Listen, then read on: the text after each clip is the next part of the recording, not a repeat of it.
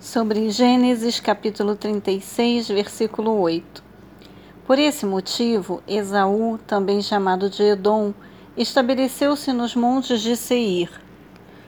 Seir é um outro nome para Edom, cujo significado tem a ver com cabelos e pelos, e com o sentido do nome Esaú. O clã de Esaú expulsou os Oreus, os primeiros habitantes de Seir, sendo que os descendentes de Seir estão alistados nos versículos dos versículos 20 ao 28. O uso do nome Idumeu para designar os filhos de, de Esaú perdurou até o tempo de Cristo. Herodes o Grande era Idumeu. O, a extensão das terras pertencentes a Edom, Monte Seir, compreendia desde as margens meridionais do Mar Morto até o Golfo de Acaba cerca de 160 quilômetros numa região de topografia irregular, com algumas montanhas cujos picos ultrapassam mil metros de altura. Versículo 31 Eis os reis que reinaram sobre as terras de Edom antes que houvesse a instituição de um rei para dirigir os israelitas.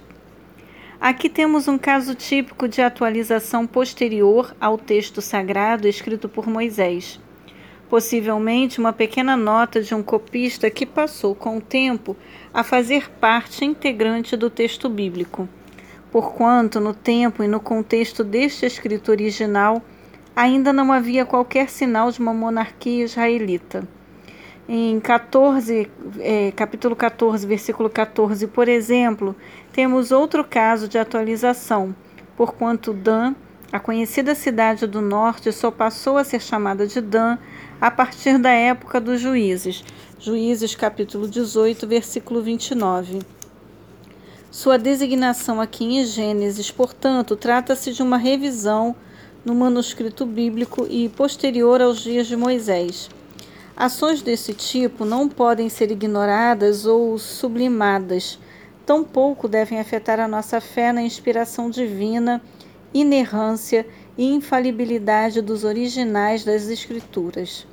Contudo, é preciso aceitar e compreender as pequenas falhas humanas dos copistas e tradutores ao longo dos séculos que de modo algum alteram o sentido preciso e exato da palavra de Deus, a Bíblia toda ao leitor humano de todas as nações, povos e culturas.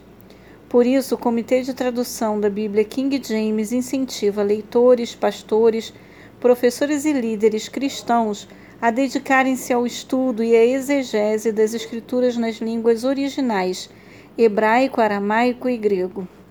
Os manuscritos bíblicos dos primeiros séculos encontrados nas cavernas do Monte Qumran, no Mediterrâneo, conhecidos como rolos do Mar Morto e celebrados como o maior achado arqueológico do século XX, apresentam mais de 95% de correlação exata de seus termos com os manuscritos mais tardios usados na Idade Média e Reforma.